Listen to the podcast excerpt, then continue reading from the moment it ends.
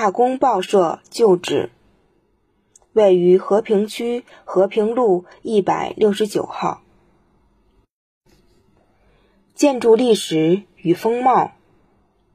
大公报创刊于一九零二年六月，是中国近代历史上最有影响的报纸之一，也是中国发行时间最长的中文报纸之一。至今仍在香港出版发行。设址出在法租界，一九零六年九月迁至日租界续街（今和平路新楼）。北洋时期，《大公报》一度衰落，以致停刊。一九二六年，实业家吴鼎昌盘购天津《大公报》。自任社长，组建《大公报》新纪公司。《新纪大公报》复刊之始，即在第一期上公布了著名的四不办报方针，即不党、不卖、不私、不忙，表示以民报之身份，尽可能客观公正地报道时事。发表评论。该建筑为二层砖混结构房，平顶，外沿墙为水泥饰面，立面采用古典段落划分，首层开券窗，入口为券形洞门，二层为巨型窗，立面设有壁柱和角线等简洁装饰元素。现为天津市文物保护单位。红色往事，只有大公报拿我们当人看。一九二七年四月，国民党发动四一二反革命政变后，大公报发表社评呼吁，应当认识到无产阶级运动兴起是因政治不良、经济困难。倾家杀戮，无意残害民族之精锐，将成为国家之罪人。二十世纪三十年代，国民党要求各个报刊一律称共产党为共匪，只有《大公报》抵住各方压力，未服从此命令。文章中多称共军。《大公报》总编辑张继鸾等人。虽不信仰共产主义，但将共产党视为一个党派，给予了应有的尊重。一九三零年至一九三一年，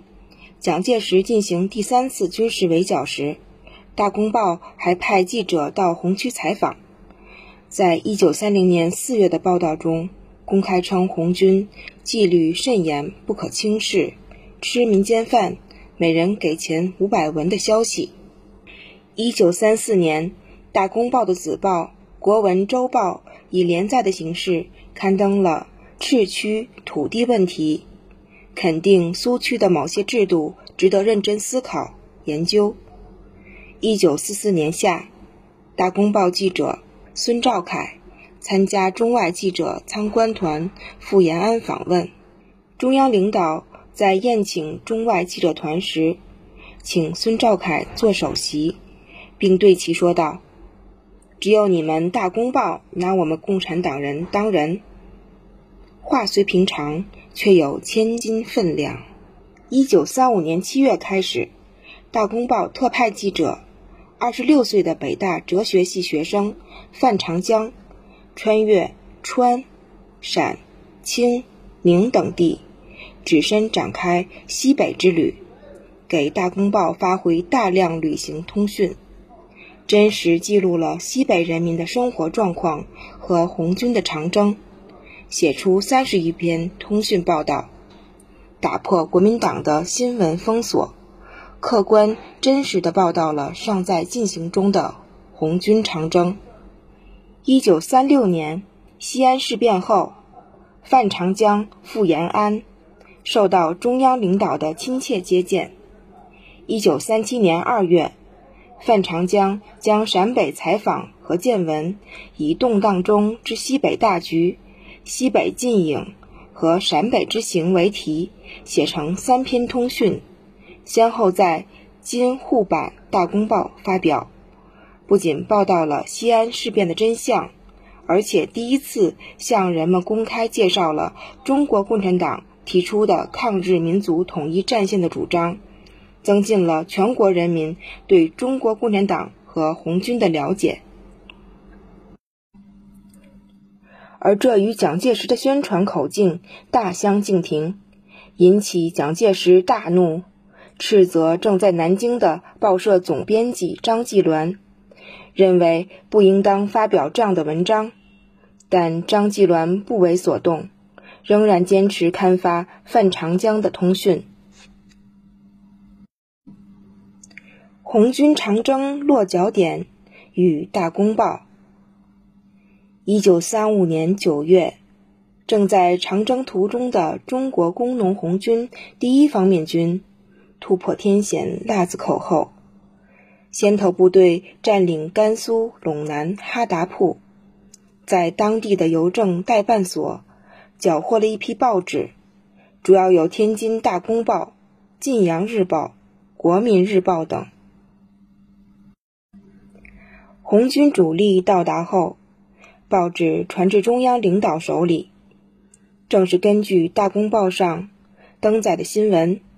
中央领导获知一条重要消息：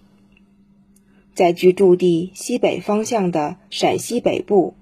有刘志丹等人领导的红二十六军六千余人和十余个县域大小、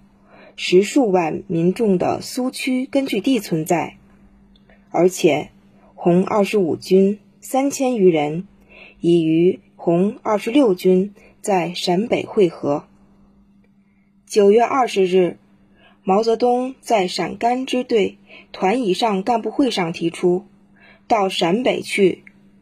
随后，毛泽东随第一纵队向北行进，二十七日到达通渭县网罗镇。出席中共中央政治局常委会议，会议正式确定把中共中央和陕甘支队的落脚点放在陕北，在陕北保卫和扩大苏区。中央红军在哈达铺根据《大公报》提供的消息，做出了把长征的落脚点放在陕北的重大决策。使这份报纸在红军北上抗日、走向陕北伟大转折中发挥了重大作用，也使同期的大公报身价百倍，成为历史上最有价值的报纸之一。